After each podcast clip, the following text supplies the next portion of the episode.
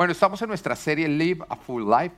Para aquellos que están llegando por primera vez, venimos haciendo una serie donde estamos recorriendo todas las áreas de nuestra vida con ciertas palabras que nos van a ayudar a que cada área quede ordenada. Porque una área que se encuentra dentro del orden de Dios es un área donde vamos a ver la bendición de Dios. Vamos a ver su multiplicación, su prosperidad. Y la palabra, y el Señor nos ha dado acá como visión, justamente Full Life, el dividir nuestra vida en cinco áreas, que son espiritual, relacional, física, profesional y ministerial. Y creemos que cuando estas cinco áreas están completamente en orden y alineadas a Dios, entonces nosotros podremos vivir una vida en abundancia. Pero un área de tu vida que está mal, lastimosamente empieza a comprometer las otras áreas. Entonces tú te sientes como que no está avanzando bien, te empiezas a sentir como que tu vida no está abundante, pero resulta que es ese área que se encuentra mal. Así que estamos en una radiografía de todas las áreas de tu vida. Arrancamos primero por el área espiritual, dimos unas palabras que te ayudan a estar bien espiritualmente. Si no estuviste acá, te animo que vayas a nuestra página web, a nuestra aplicación de iPhone y de Android y YouTube, todos nuestros medios. Ahí vas a poder encontrar toda la serie y te vas a poder poner al día. Ahora estamos en nuestra área relacional. Amén. Y la semana pasada estábamos hablando de el orden dentro de nuestro hogar, dentro de nuestra familia, de quién está compuesto nuestro hogar según el orden de Dios y creemos que muchos de los problemas que hay justamente en la familia es porque no se está honrando el orden que Dios ha establecido, sino que nosotros empezamos a añadir de pronto miembros que Dios no nos ha dicho, o les damos lugares a los miembros que no son los que Dios ha determinado. Cuando tú cambias algo del orden que Dios ha establecido, lastimosamente tú estás llevando algo de vuelta al caos. Así que Dios está diciendo, este es el orden que yo establecí. Muchos de los problemas que sufren las personas en sus relaciones es debido al desorden en las relaciones. Así que hablábamos que el hogar está compuesto, ¿por qué? ¿Por qué está compuesto? Matrimonio, el matrimonio y los hijos. Estamos hablando matrimonio e hijos. Y estamos hablando que cuando se llega a una edad adulta ya el hijo sale porque se casa o porque ya es mayor y tiene que empezar a ser responsable y que estos órdenes se tienen que establecer, pero no te la voy a resumir. Simplemente te voy a inquietar. Vayan de vuelta, pero sé que hay algunos que se acercan después a decirme, oiga, si uno hubiera sabido. Si uno hubiera sabido antes. Pero pastor, ¿cómo hago para sacar ahora a mi hijo de 50 años de la casa que todavía me pide mesada?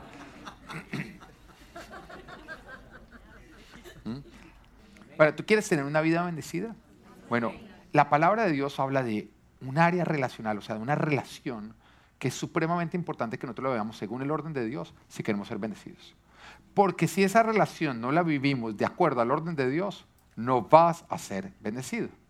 ¿Sabes a qué relación me refiero o no? ¿Sí? ¿Cuál? La de los papás. la, la, semana pasada le hemos duro a los papás, ahora les vamos a dar duro a los hijos. Amén. Amén. Mira lo que dice la palabra en Éxodo capítulo 20, versículo 12 a dice, honra a tu padre y a tu madre. Honra a tu padre y a tu madre. ¿Tú quieres saber dónde se encuentra este versículo? Se encuentra en el capítulo donde el Señor está hablando de los diez mandamientos. Y este es uno de los diez mandamientos. Ahora, no es el último, no, es el quinto. Después de amarás a Dios por encima de todas las cosas, no otros dioses, ¿no? Que Dios solamente es uno. Y viene antes de no matarás, no cometerás adulterio, no robarás, no mentirás y no codiciarás lo ajeno.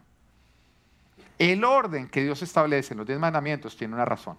Eso no fue como simplemente al azar. Y muchos de nosotros de pronto hubiéramos puesto el no matarás antes de honrarás a padre y madre. Si nosotros nos dan todos los mandamientos en desorden, nos dice, mire, en orden de importancia, póngalas. Yo creo que todos diríamos, bueno, pues, digamos, sin, sin, la sabiduría de Dios, diríamos, ¿cuál es el más importante? No matarás o no. Porque tú dices, ¿qué es peor una persona que mata, una persona que deshonra a sus padres? Todos diríamos, el que mata. Pero resulta que Dios dijo que no. Que antes de no matarás, tú tienes que honrar a tus padres. Y el orden tiene una razón. De hecho, yo creo que el orden que Dios ha establecido en sus mandamientos es lo que nos permite cumplir el siguiente, cumplir el siguiente, cumplir el siguiente, cumplir el siguiente, cumplir el siguiente. Y para ser una persona de bien es muy importante que tú vivas el honrar a tus padres. El honrar a nuestros padres no es una sugerencia, no es un consejo que Dios nos da, es un mandamiento. Y no tiene excepciones.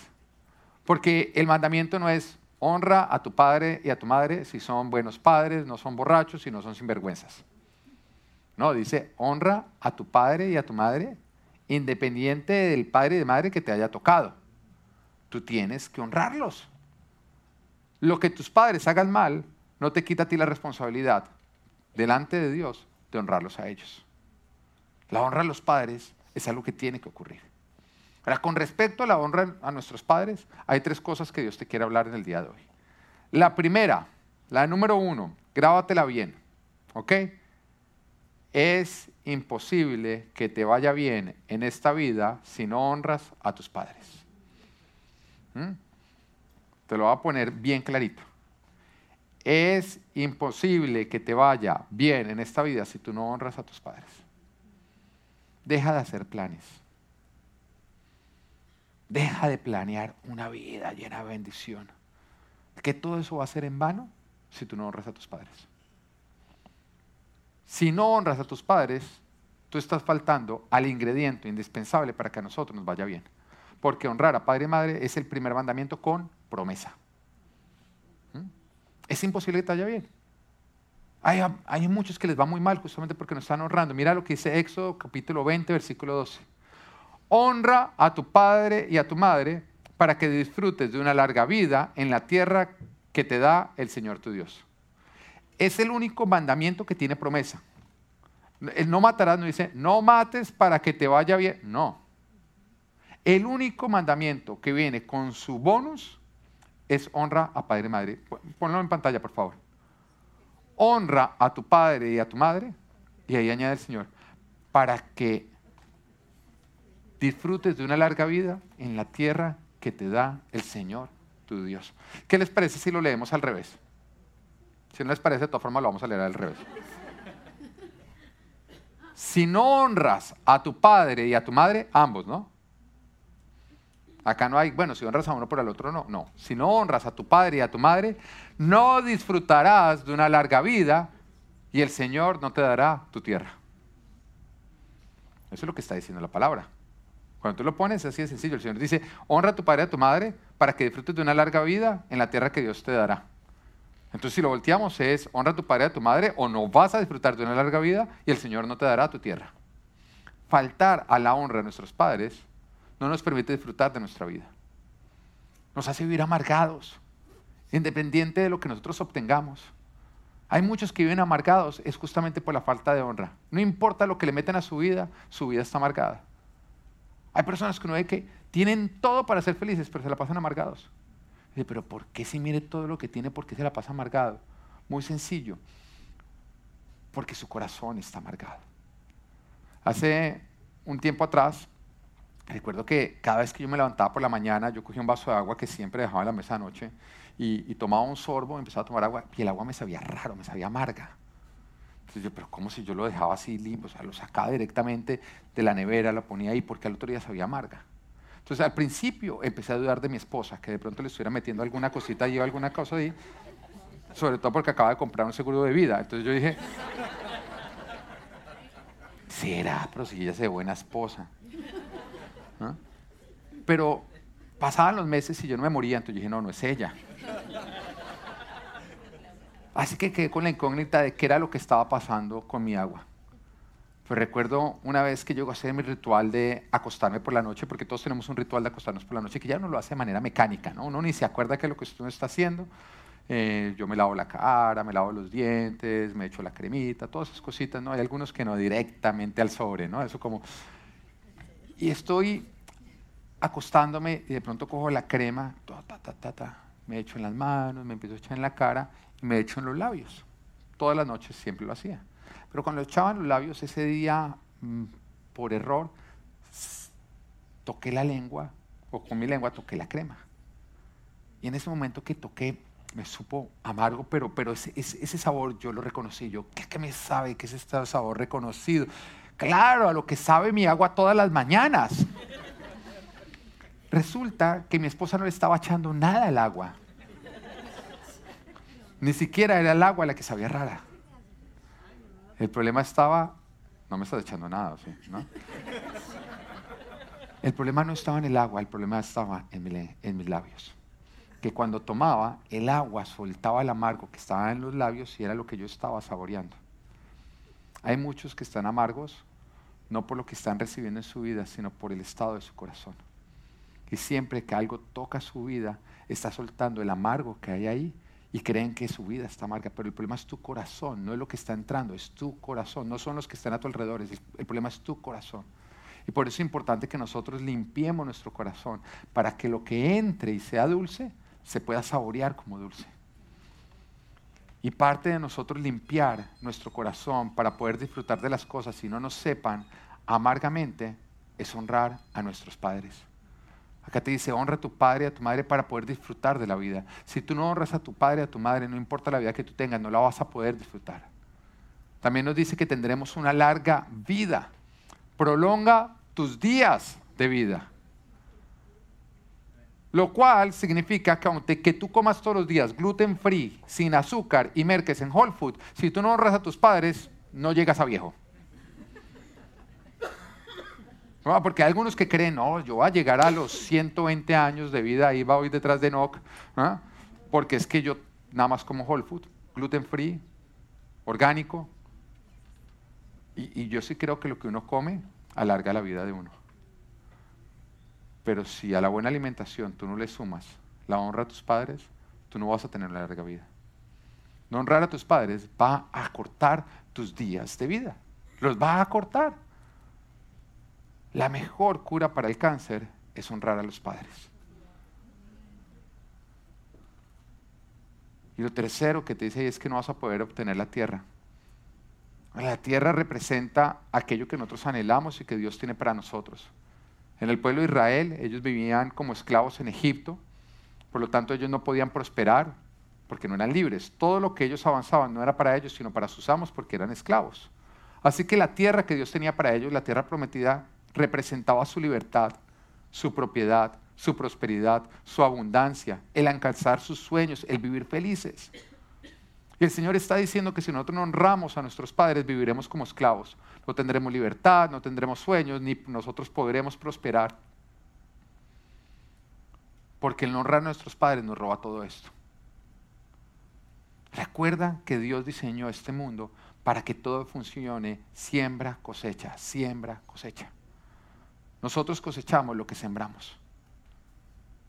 Hay algunos que cuando ven a alguien exitoso y prosperar en un área, dicen, no, es que él tuvo suerte. Él tuvo una suerte que yo no tuve.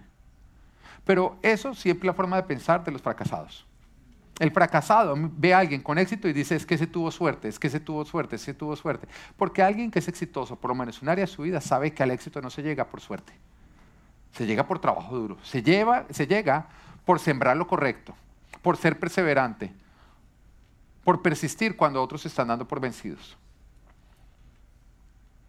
Toda persona que ha llegado al éxito sabe que no le puede atribuir su éxito a la buena suerte. Pero los fracasados sí. Los fracasados creen que son fracasados es por suerte, porque eso los hace a ellos no ser responsables. Y eres fracasado por ser responsable. Entonces, es que a mí me va mal es por la mala suerte que yo tuve porque yo no salí tan toletoso como ese suertudo, tan bonito como ese suertudo, con unos papás con plata como ese suertudo y como todo lo que tiene ese suertudo. En cambio me tocó la mala suerte, entonces yo estoy en la mala suerte esperando que la buena suerte me saque de acá. Nunca te va a ocurrir. Porque Dios no diseñó que se avanzara con buena o con mala suerte. Dios diseñó siembra, cosecha. Que nosotros cosechemos lo que nosotros sembramos. ¿Lo vas entendiendo? Para que la próxima vez que mires a alguien con éxito y te diga, sabes que tuvo suerte, mismo te calles y recuerdes que al éxito no se llega con suerte. Se llega con trabajo duro, sembrando lo correcto. Y como todo siembra cosecha, Dios no solamente lo diseñó que fuera siembra cosecha, sino que Él definió las semillas que producen cada fruto. Y Génesis capítulo 6, eh, Gálatas capítulo 6, versículo 7 dice, no se engañen, de Dios nadie se burla, cada uno cosecha lo que siembra. Tú puedes engañar a los demás acerca de lo que tú vienes sembrando pero tus cosechas siempre te delatarán. Porque todo el mundo puede estar convencido que tú estás sembrando la, semilla correcta, pero a la larga cada uno de nosotros va a cosechar lo que está sembrando porque de Dios nadie se burla. Dios no está mirando lo que otros creen que tú estás sembrando, Dios está mirando lo que tú realmente estás sembrando para definir lo que tú vas a cosechar. Y si sembramos honra a nuestros padres, vamos a poder cosechar el disfrutar de una larga vida y obtener las tierras que Dios tiene para nosotros. Pero si no sembramos la honra a padre y madre, lastimosamente no vamos a poder cosechar el tener una larga vida, el poder disfrutarla y el poder obtener nuestras tierras. Amén. Punto número dos. Un hijo logra impactar y hacer la diferencia en la vida de un padre. Un hijo logra impactar y hacer la diferencia en la vida de un padre. Si eres hijo, tienes la capacidad de impactar y hacer la diferencia en la vida de tus padres. Tú podrías alegar que tú tienes los peores padres, pero eso no disculpa el que tú seas un mal hijo. Es cierto que uno no escoge los padres que no le tocaron. Acá nadie fue que haya mirado catálogo de papá. Ah, yo quiero este de mamá, yo quiero. Nadie escoge los padres que tiene o no. Pero uno sí escoge los padres que tendrán nuestros hijos. Yo escojo la clase de padres que vamos a ser nosotros, que mis hijos van a tener. Con respecto a los padres que nos tocaron, nadie los escogió. Sin embargo, nosotros sí vamos a escoger la clase de hijos que nosotros vamos a ser de nuestros padres. Tú no tienes control sobre los padres que te tocaron, pero tú sí tienes control sobre los hijos que le tocaron a tus padres. Y lo que nosotros hagamos va a impactar sus vidas. Independiente de si tus padres han sido buenos padres o malos padres, nosotros estamos llamados a hacer lo correcto, porque los cristianos estamos llamados a vencer el mal practicando el bien. Me encanta el rey eh, David, por su vida habla tanto, es de esas historias que me gusta leer y releer y releer y releer y sigo aprendiendo.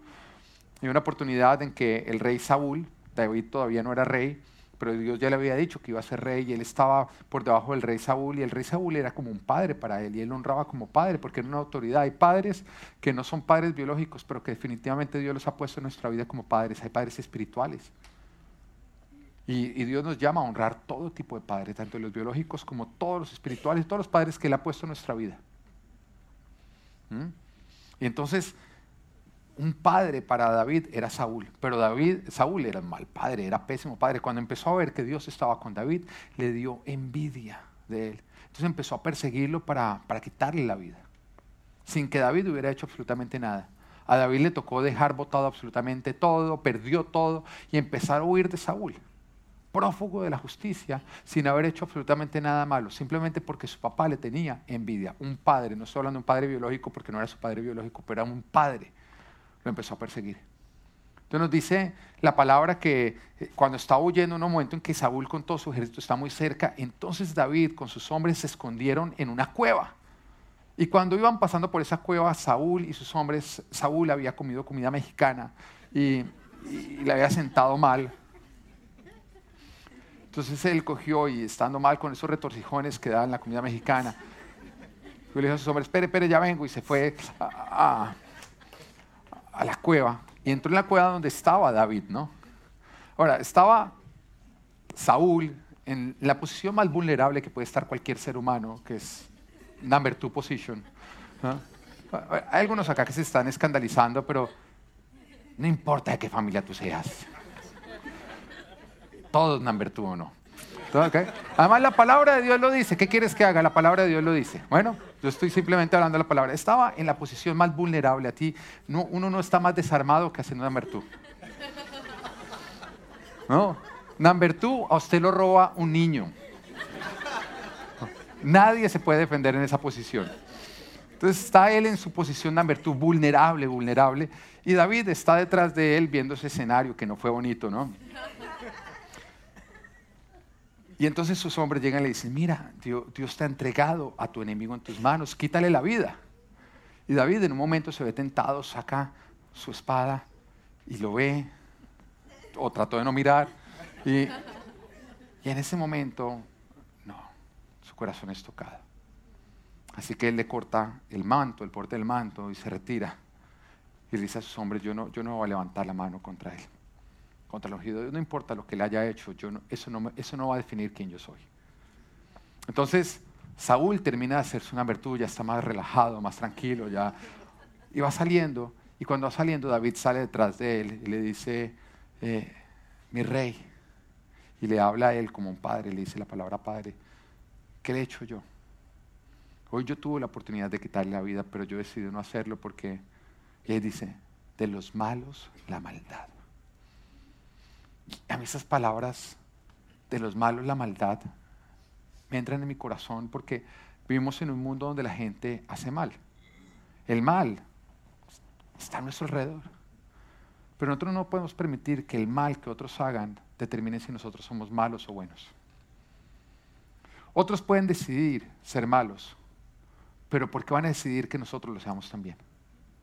El que otros obren mal no puede determinar que nosotros obremos mal, porque entonces otros estarían escogiendo por ti.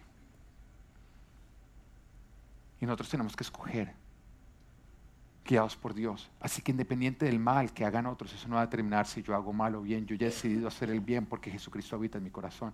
Y eso fue lo que dijo David. Dijo, usted ha decidido actuar mal, pero yo he decidido que independiente de su mal, yo voy a hacer lo correcto. Y yo a usted no lo voy a atacar, yo a usted lo voy a honrar. Y lo honró en ese momento. Yo hoy no te estoy hablando de si tú tuviste buenos o malos padres, hoy yo te estoy hablando de que tú tienes la responsabilidad ante de Dios, delante de Dios, de ser un buen hijo. Y eres un buen hijo cuando tú honras a tus padres. Y lo que hacemos los hijos logra impactar la vida de nuestros padres. Sí, lo que hace un padre impacta la vida de un hijo, claro que sí. Y hay muchos que todavía siguen culpando a sus padres de todo lo malo que les ocurre en su vida. Pero lo que hace un hijo también impacta la vida de un padre. Y puede producir cambios en la vida de, sus padres y marcar la diferencia. Y ahora que soy padre, he podido, experimentar lo que todos nosotros siendo padres podemos experimentar y es que una pequeña muestra de amor, de obediencia, y de acción de honra por parte de nuestros hijos hace la diferencia. Hace la diferencia. Uno puede estar teniendo un mal día, pero un, acto de honra de los hijos hacia uno produce un cambio en uno. Yo, yo, he habido oportunidades en que estoy estresado, estoy desesperado y de pronto veo que mis hijos vienen corriendo, me miran, me dan un beso, un abrazo y eso cambia mi vida, cambia mi día en ese momento. Yo como que entro en perspectiva y entiendo y digo, esto es importante, eso no lo es por un acto de honra de nuestros hijos, nosotros podemos ser transformados, pero por un acto de honra nuestra también nuestros padres pueden ser transformados. Pero esto funciona tanto para bien como para mal, ¿o no? Porque cuando nuestros hijos hacen algo honroso, eso, ah, eso llena el corazón de un papá. Y al papá le gusta alardear y todo. Pero cuando los hijos hacen algo deshonroso, eso también afecta terriblemente a los hijos. A los padres, sí. A los hijos también, porque después los papás les dan vara. Eh. Pero eso es. Ah, uno está en una visita. Uno está en una visita. Y los hijos se portan bien. Y uno va saliendo, los hijos sí, sí, ya se portaron bien. Ay, no, pero tus hijos son súper juiciosos. Y uno como, ah, echando pecho, sí, sí. Amor, métalo rápido el carro antes de que hagan algo. Uno sale sintiéndose. ¿Ah? Pero uno está en una visita y ese día les dio por portarse mal. Uy, uno cómo se siente avergonzado, ¿no? Y uno esto, no, él no es así siempre, no, tan raro. Es que yo lo siento como calientico, sí, sí. Sí. Ay, papi, está enfermito, ahorita va a estarlo si no se queda callado. ¿no? Y, eso por eso los bumper sticks, esos, los stickers esos que venden para los carros atrás siempre es, mi hijo es un estudiante de honor. Claro, todo el mundo hace alarde de lo bueno de los hijos. Nadie nunca dice, mi hijo es un mal creado, mal agradecido.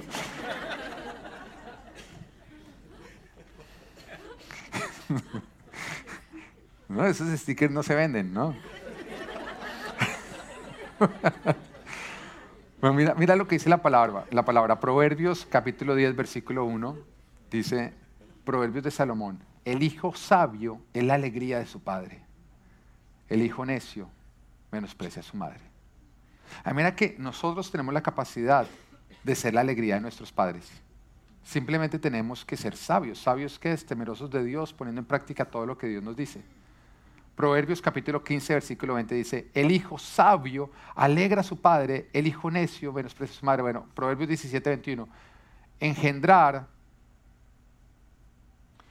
engendrar a un hijo necio es causa de pesar. ser padre de un necio no es ninguna alegría. Duro, ¿no? Pero entiende que nosotros, nosotros no escogemos nuestros padres, pero sí escogemos los hijos que tienen nuestros padres. Tú puedes escoger ser un hijo sabio o tú puedes escoger ser un hijo necio. Si eres un hijo sabio vas a hacer alegría, orgullo de tus papás. Si eres un hijo necio, lastimosamente vas a traer amargura a sus vidas. Proverbios 17:25. El hijo necio irrita a su padre y causa amargura a su madre. Proverbios 19:13. El hijo necio es la ruina del padre. Y Proverbios 23, versículo 24-25 dice, el padre del justo experimenta gran regocijo. Quien tiene un hijo sabio se solaza en él. Ahí viene el, bumper sticker, ¿no? El, el, sticker es el carro, ¿no? Mi hijo es. Que se alegren tu padre y tu madre, que se regocije la que te dio la vida.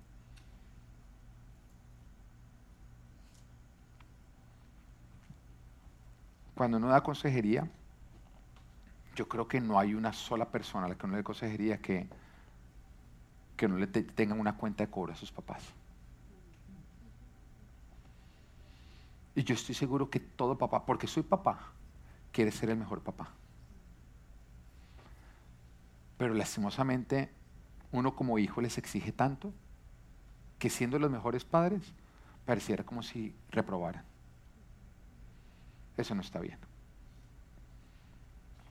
Ahora, en lugar de tratar de escoger los padres que nosotros queremos tener, ¿por qué no escogemos los hijos que nuestros padres van a tener? Porque de eso sí tenemos control.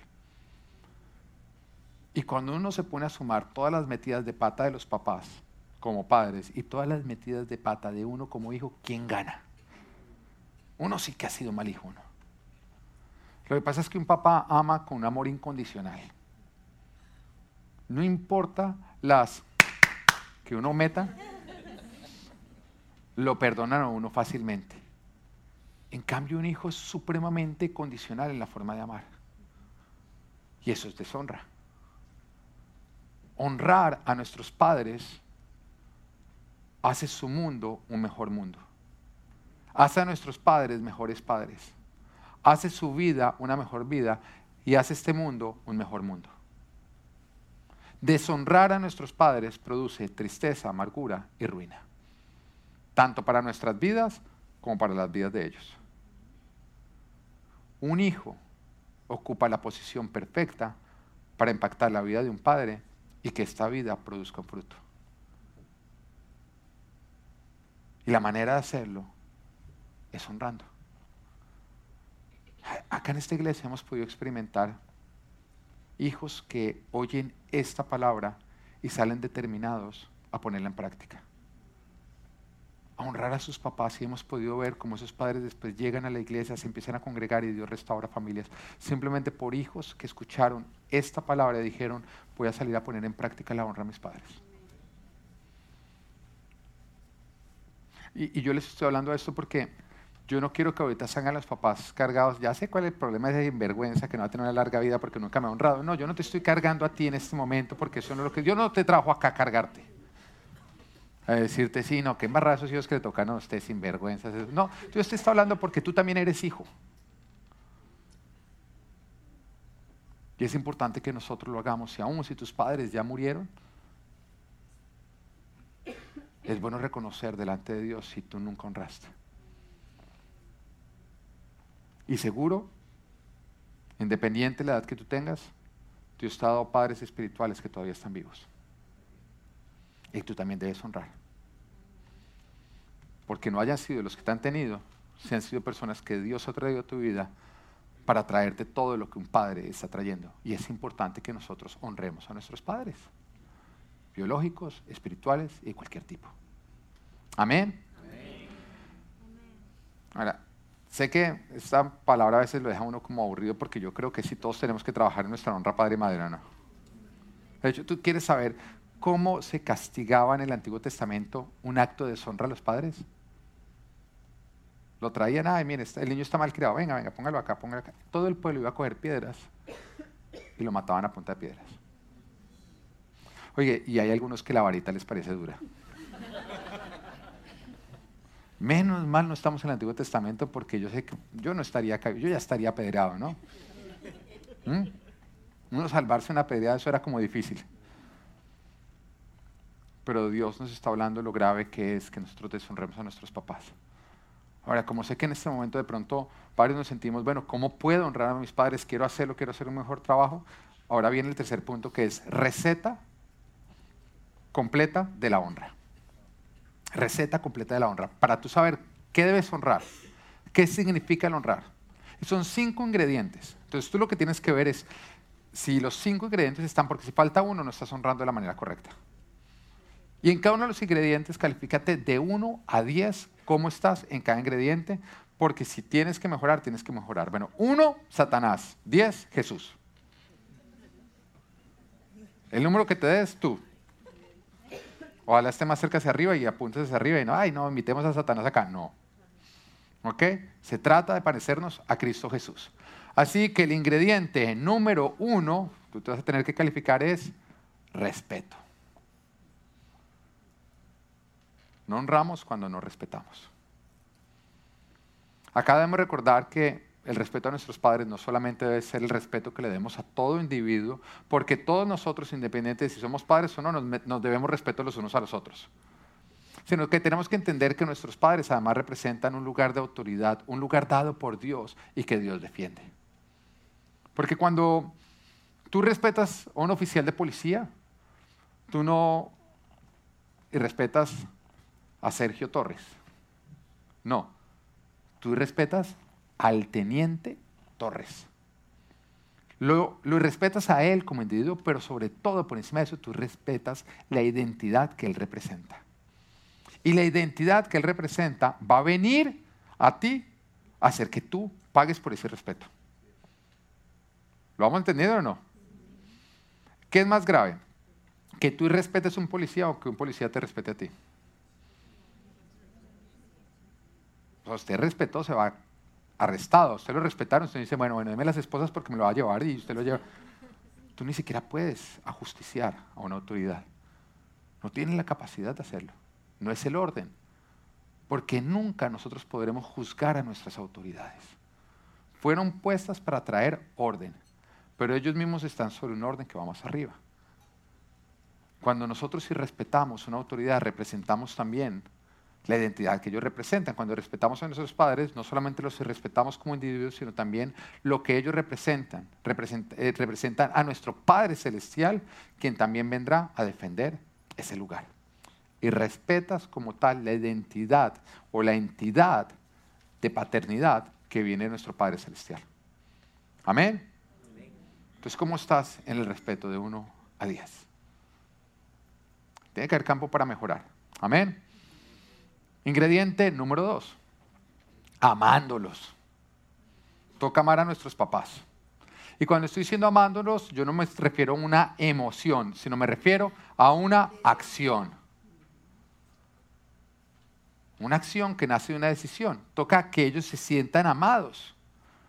Y esto ocurre cuando nuestro amor involucra todo lo que se describe en 1 Corintios capítulo 13, versículo 4 al 7 tiene que incluir todo lo que está ahí. Entonces, pensemos en nuestros papás. Dice, el amor es paciente. ¿El eres paciente a tus papás? ¿Eres paciente? Yo sé que a veces ellos lo ponen, exigen mucha paciencia, ¿no? O sea, yo a un matrimonio y le cuento a mi mamá, me pregunta, ¿cómo está vestida la novia?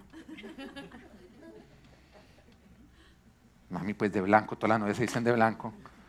Bueno, ¿y quiénes están invitados? Como 100 personas, no conozco a todo el mundo. Entonces uno empieza a perder la paciencia, ¿no? Entonces, pues, no, no, toca practicar la paciencia. Entonces digo, no, fulanito, fulanito, fulanito. ¿Y quién es fulanita? Pues si no sabes que no la conoces. No, descríbemela, descríbemela. Se la describo, ¿no? Paciencia, paciencia, paciencia. Después de describírsela me dice, no, no sé quién, ¿por quién llegó ella a la iglesia?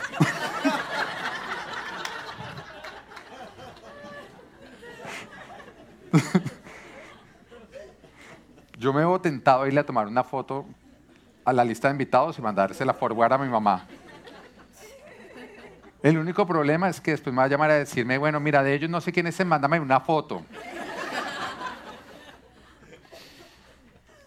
Para los que no saben, mi mamá está acá en primera fila. ¿Qué tan paciente estás siendo con tus papás? El amor es bondadoso. ¿Eres bondadoso con ellos? El amor no es envidioso, ni jactancioso, ni orgulloso. ¿Eres orgulloso con tus papás? No se comporta con rudeza. Duro, ¿no? No es egoísta, no se enoja fácilmente. Qué triste que hay veces que nos enojamos fácilmente con nuestros papás, los que menos merecen. La otra vez, mi hijo Natán, estábamos en el carro con, mi esposa, y mi hijo Natán estaba desesperado porque quería algo. No recuerdo bien qué era, pero se voltea a mi esposa con ese amor y con ese cariño y le dice, mi amor, mira, tengo una idea, ¿por qué no hacemos esto? Y cuatro años, suelta le dice, mamá, tus ideas son tan malas que me dan mal genio. Un niño de cuatro años, lo miré. ¿Cómo? ¿No es cierto que a veces dan mal genio? No, mentiras. Yo lo miré y a mí me dio risa, pero a la verdad, al mismo tiempo me partió el corazón. Y, tanto que lo he hablado muchas veces con mi esposa, le digo, mi amor, me partió el corazón, porque lastimosamente eso es la relación hijo-mamá. O sea, las mamás, bueno, los papás sí que quieren hacer lo mejor para no, pero sobre todo la mamá, porque la mamá tiene un corazón de madre y a veces uno es tan injusto con ella, o sea, ella tratando de solucionarle y el otro le dio piedra que le intentara solucionar. Y le responde de esa manera y, yo tengo que reconocer que yo me sentí identificado. Tantas veces que mamá viene con las mejores intenciones y en vez de uno recibirlo con las mejores intenciones, uno se enoja fácilmente. Y termina pasándoles cuentas de cobro que... Ay, perdón, mamá. uno sí que tiene que mejorar, ¿no? Pero sabes que lo bueno que en Jesús tenemos siempre la capacidad de hacerlo y tenemos la oportunidad. Dios hoy, hoy, Dios hoy nos llama para escalificarnos, Dios hoy nos llama para equiparnos, para ser mejores. No guarda rencor. Un hijo no guarda rencor.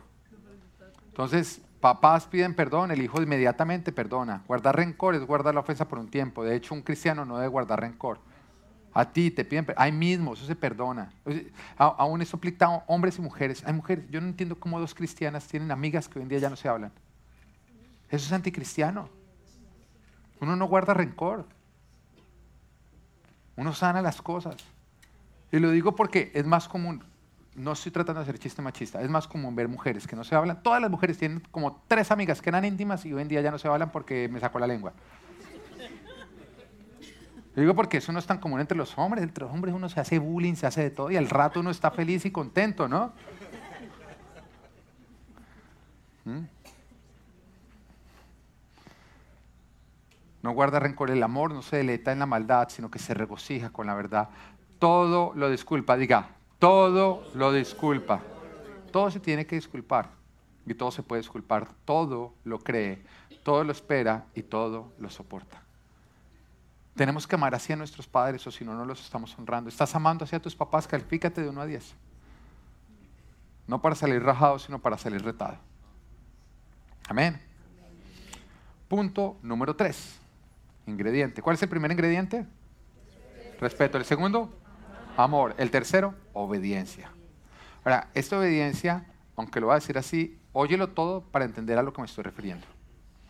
La palabra de Dios dice en Proverbios 13.1, el hijo sabio atiende a la corrección de su padre, pero el insolente no hace caso a la reprensión. La obediencia cambia según la edad que nosotros tenemos.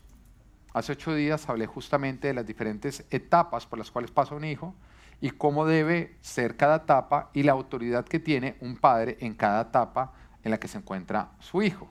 Cuando estamos hablando antes de los 12 años, para recordarles a ustedes un poco de lo que estuvimos hablando, es la niñez. Al niño se le tiene que instruir, se le tiene que disciplinar. El niño no sabe la diferencia entre el bien y el mal. Toca purgarle la maldad, porque el niño no lo sabe. Si nosotros no le purgamos la maldad, va a crecer y se va a hacer parte de él. Y antes de los 12 años es nuestro chance que tenemos nosotros de purgar toda la maldad. La palabra de Dios dice, instruye al niño en el camino y aún de viejo no se va a apartar de él. La niñez es la oportunidad que nosotros tenemos de purgar la maldad. Después viene la adolescencia, que es una edad donde nosotros les tenemos que enseñar a ellos a pensar. Mire, si tú no viniste hace ocho días, ahí lo explico muchísimo mejor. Yo estoy recordando nada más y oigan esa prédica que es excelente. Hay muchos padres que dijeron, si yo lo hubiera oído antes. De los 12 años a los 20 años es la adolescencia y en ese momento es enseñarles a ellos a pensar, a entender por qué se debe orar de una manera correcta. Todavía una autoridad. Pero después de los 20 años, ya bíblicamente hablando, aunque la constitución, la constitución de un país diga una cosa, de otro país diga otra cosa, lo que sea, bíblicamente hablando, a partir de los 20 años ya Dios los considera adultos, responsables de sus propias acciones. Entonces en ese momento ya el padre no tiene autoridad sobre sus hijos, sino que ya los tiene que soltar, porque ya son unos adultos. Y pasa más a una posición como de hermanos en Cristo. Hermanos en Cristo. Acá viene para aquellas personas que ya tienen 30 años, pero todavía siguen obedeciendo todo lo que le dicen los papás. ¿Mm? Usted tiene un serio problema. Usted se quedó de 12 años independiente de que su cuerpo haya seguido creciendo y envejeciendo y engordando y cayéndose el pelo y todo lo demás que viene con eso. ¿Ah? Tiene que entender a los 20 años, despertó. Pero también para aquellos padres que todavía quieren que sus hijos, que son mayores de 20 años, hagan todo lo que ellos les dicen. Ya no. Ya no puede ocurrir, ya es un adulto. Ahora, el hijo de cualquier edad se tiene que sujetar a las reglas de casa si todavía vive en la casa de sus papás. Reglas de casa, pero no reglas de vida. Reglas de casa que son, acá esta casa llega a esta hora, se come a esta hora, usted tiene que encargarse de esta parte del aseo. Son reglas de casa con respecto a la convivencia de la casa. Pero ya en ese punto, después de los 20 años, la mamá escogiéndole la novia, eso ya ahí ya no entra autoridad, entra descontrol manipulación e intimidación que lastimosamente no vienen de Dios, sino vienen del diablo. La autoridad viene de Dios, la manipulación, control e intimidación vienen del diablo. Entonces, ¿lo vamos entendiendo las diferencias cómo va ocurriendo o no? Amén. Pero entonces, si tú eres menor de 20 años, tiene que haber una sujeción a los padres. Todo lo que te digan tus papás dentro de Dios, dentro de lo que Dios dice, tú lo tienes que obedecer. Por fuera de lo que Dios ordena, no. O sea, si tus papás, tú tienes 15 años y tu papá te dice, mi hijo, vaya a robar un banco, no tienes que ir porque Dios dice, no robarás. Pero todo lo que te digan tus papás que no esté contradiciendo lo que Dios ha determinado, tú tienes que salirlo a obedecer. Ahora, ¿qué pasa si yo ya soy mayor de 20 años, ya estoy casado, ya dejé a padre y madre? ¿Cómo funciona entonces este punto de, de la obediencia? Por medio de buscar su consejo. Cuando yo, siendo adulto, voy a tomar una decisión importante en mi vida y yo no involucro a mis papás en la toma de la decisión, yo los estoy deshonrando. Ahora, ¿cómo los tengo que involucrar? Pidiendo su consejo, di consejo. Porque consejo es cuando tú oyes a una persona, pero tú no necesariamente tienes que obedecerla. Simplemente tienes que tomar en consideración la sabiduría que proviene de ella. Eso es un consejo. Voy a escuchar la sabiduría que está en ti, la voy a poner delante de Dios para tomar una decisión. Y eso sí tiene que incluir un hijo que toma una decisión trascendental en su vida y después va y le cuenta a su papá, a su mamá, ellos se van a sentir deshonrados. Es como, pero ¿por qué no nos contaron? Pero ya tomaron la decisión sin nosotros. Es, en otras palabras, es decirles mi vida, yo no quiero que hagan parte de ella. Cuando tú tomas una decisión trascendental. Así que tú simplemente tienes que venir, mira, estamos pensando en esto, les queremos compartir a ustedes ahorita que estamos en la toma de decisión. ¿Qué opinan? Ahora, cuando opinen, no te quedes alegando. Si es un consejo que va a contrario de lo que tú quieres. No, tú guardas silencio, oye el consejo y no lo alegas. Así te parezca que tienes nada que ver, tú no vas a alegar. Porque cuando tú te pones a decir no estoy de acuerdo porque ya ahí ya no es consejo, se convierte en juez. ¿Mm? Entonces tú recibes el consejo y dices, ok, gracias, escuchamos lo que nos dijeron, lo vamos a orar y les dejamos, debemos saber lo que hemos decidido nosotros. Ya hacen los papás que no, pero es que órelo bien porque es que es lo que tiene ya ahí es una necesidad de control, manipulación, tú simplemente, ya, vamos a tomar la decisión. Pero siempre, óralo y preséntalo delante de Dios, así te parezca absurdo, porque los padres definitivamente siempre serán canales que Dios va a usar para traer sabiduría e instrucción a nuestra vida. Amén. Así que, ¿cómo estás en este área? Califícate de 1 a 10. Cuarto ingrediente. Tenemos que honrar a nuestros padres con lo material. Con lo material se tiene que honrar. La honra también tiene que ser económica. Ahora, quiero aclarar, siempre que yo hablo de algo me gusta hablar de los límites. Yo acá no promuevo la vagancia de padres que ponen a trabajar a sus hijos mientras ellos se quedan en la casa, pudiendo ellos trabajar. Y de una vez aclaro, cuando son menores de 20 años, son 100% responsabilidad de los padres y no al revés. Entonces, poner a un niño o a un adolescente a trabajar, porque es que no es que necesitamos que usted de parte para poder pasar el mes, eso es explotar los hijos. Porque hasta los 20 años son responsabilidad del papá. Antes, si tú les quieres enseñar, no quiere decir que un niño o, una, eh, o un adolescente no pueden trabajar, no, porque tú les puedes enseñar el hábito del trabajo. Pero el propósito es que ellos aprendan a ganarse el pan con el sudor de frente, no que solucionen los problemas económicos de la casa. Son dos cosas completamente diferentes. Vamos entendiendo, me encantan los límites para que acá no vaya a haber algún tipo de confusión. Pero a partir de los 20 años, ya responsable de ser proveedor, entonces ya tiene que haber una honra a los padres. Cuando tú vas creciendo y el Señor te va bendiciendo, honra a tus padres con lo que Dios te da para que Dios te pueda bendecir más. Tiene que haber una honra. Y aunque tus padres no lo necesiten, honralos de alguna manera, no sé, cuando cumplan años, un día el padre, dales un buen regalo, invítalos a comer, practica la honra. Yo tengo el caso de, por ejemplo, de mis papás. Mis papás están mejor económicamente que nosotros y que todos nuestros hermanos. Y cuando salimos a comer, yo veo la cuenta y yo ahí veo todo mi capital. Mi pues, papá no representa, lo paga y a los cinco minutos se le olvidó cuánto fue esa cuenta. Yo no, yo el resto del mes lo voy a recordar cuánto fue esa cuenta.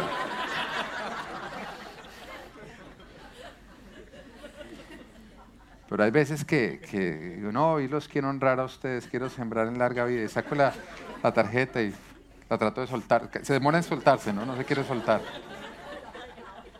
Pero uno intenta, uno intenta, y uno intenta y hasta que se suelta eso y, y entonces uno compra larga vida. A veces sale costosa esa larga vida.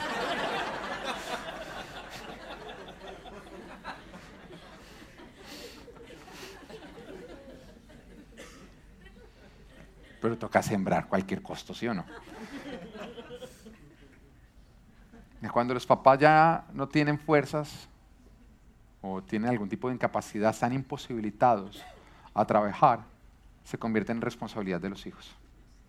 Y la palabra de Dios le dice a la iglesia que una persona, una, viuda de edad que tiene hijos mayores, la iglesia no puede intervenir. Dice porque es responsabilidad de los hijos. Y aquellas personas que tienen papás que no pueden trabajar por edad, no porque les da pereza o porque estoy cansado, pudiéndoselo, realmente no pueden trabajar, ya llegaron a una edad o están sufriendo alguna condición que no pueden trabajar y sus hijos se hacen ajenos a la necesidad, la palabra de Dios, mira cómo los describe. Primera de Timoteos capítulo 5, versículo 8 dice, el que no provee para los suyos y sobre todo para los de su propia casa, ha negado la fe y es peor que un incrédulo.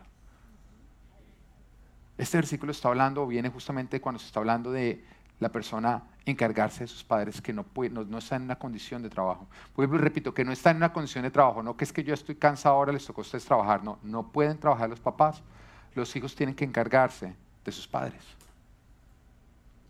Porque si no dice que son peor que un incrédulo y han negado la fe, o sea, es negar a Jesucristo, el ser indiferentes a las necesidades de nuestros padres.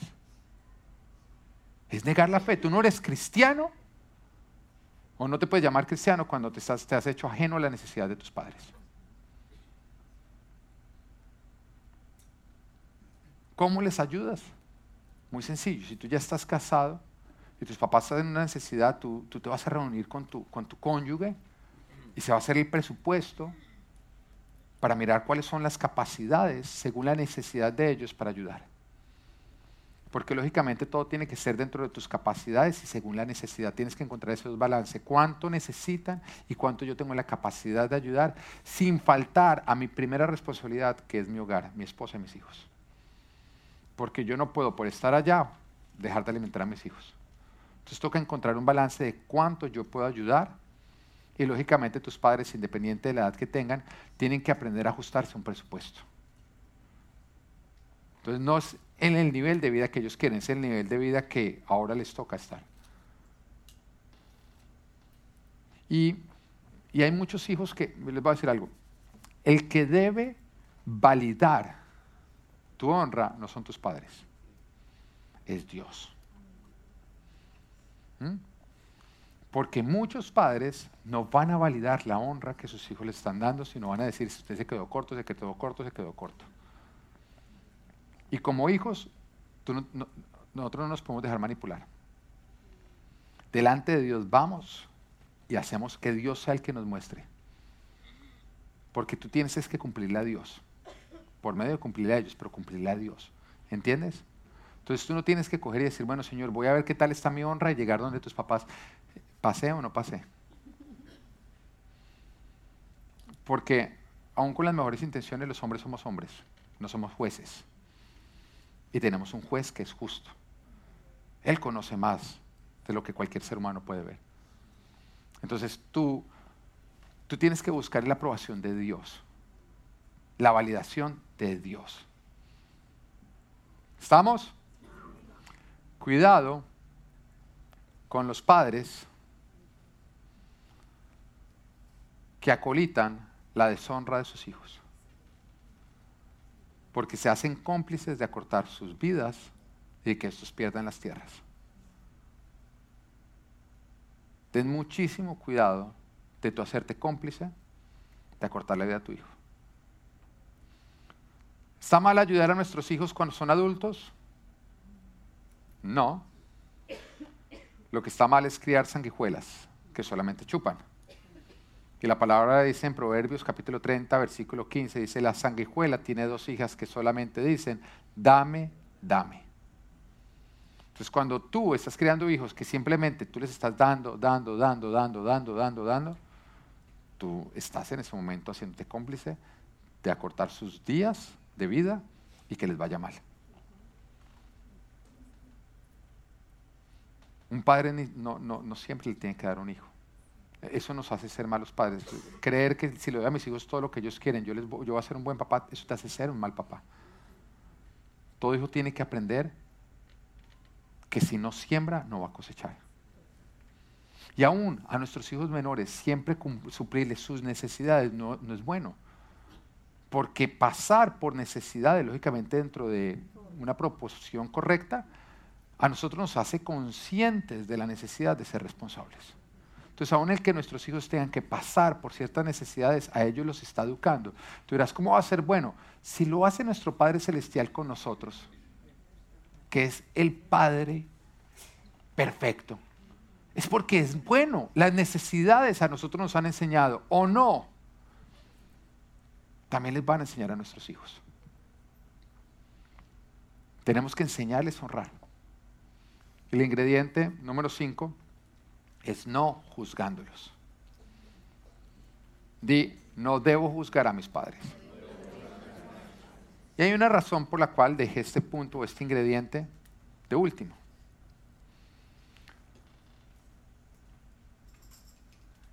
Porque es un error en el que nosotros caemos muy comúnmente, que trae una gran maldición para nuestras vidas.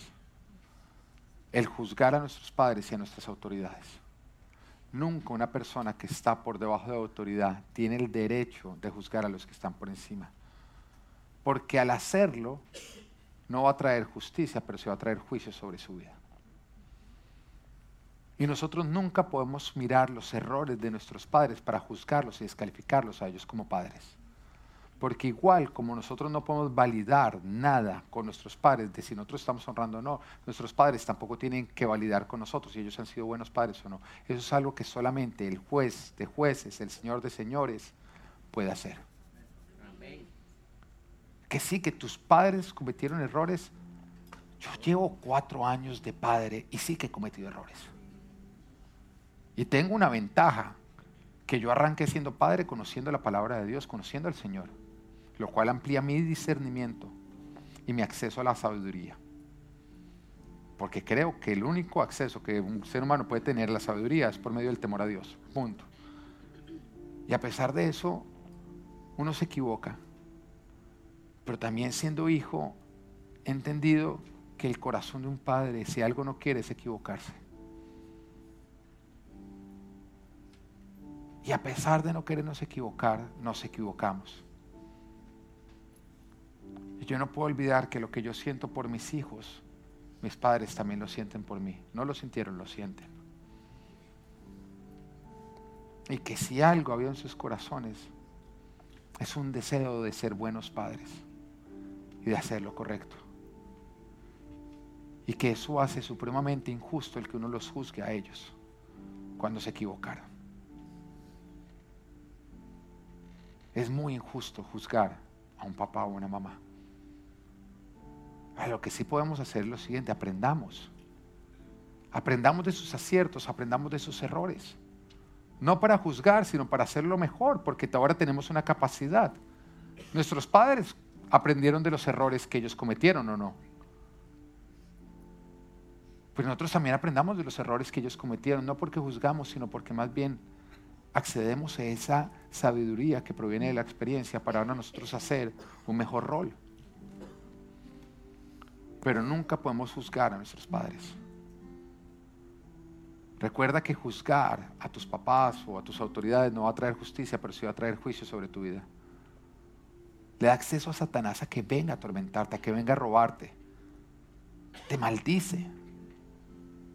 Andar recordando todo lo malo que envenenaron nuestros padres, que todo lo malo que hicieron nuestros padres va a envenenar nuestro corazón. Es ser brutos, es enfocarnos en lo malo, lo cual va a ser difícil e imposible llegar a honrarlos a ellos. Recuerda que nosotros no podemos dejar que el mal nos venza, sino debemos vencer el mal con el bien. Y si eres sabio, siempre vas a retener lo bueno que tus papás hicieron y vas a estar agradecido con ellos. Y vas a desechar lo malo y se lo vas a entregar a Dios sabiendo perdonar. Porque cuando tú eres agradecido con respecto a tus papás, va a ser mucho más fácil para ti el honrarlos. Pero cuando andas juzgándolo y te andas envenenando, la honra se hace imposible de cumplir. Jamás juzgues una autoridad, eso no soluciona, solamente complica, complica las cosas y te hace a ti, te imposibilita de practicar tu parte, la honra. Ahora, ¿no tienes padres? Entonces, ¿cómo te habla esta palabra? Tú tienes hijos. Y esto a ti te equipa para instruirlos en la honra, para que ellos puedan alargar su vida, para enseñar, nunca es tarde para enseñarle a un hijo honrar a un padre. No, no tengo hijos tampoco. Bueno, tienes hijos espirituales, porque en la familia de Dios, en la iglesia de Dios, somos una familia. Y Dios va a traer personas a ti para que tú les enseñes la honra. No, no tengo padres. Tú sí tienes padres. Independiente que los biológicos hayan muerto, seguramente Dios ha puesto en tu vida padres que tú debes honrar y con los cuales tienes que practicar los cinco ingredientes. Recuerda, Éxodo 20:12, honra a tu padre y a tu madre para que disfrutes de una larga vida en la tierra que te da el Señor tu Dios. Esto es Live a Full Life, área relacional, honra a tus padres. Amén.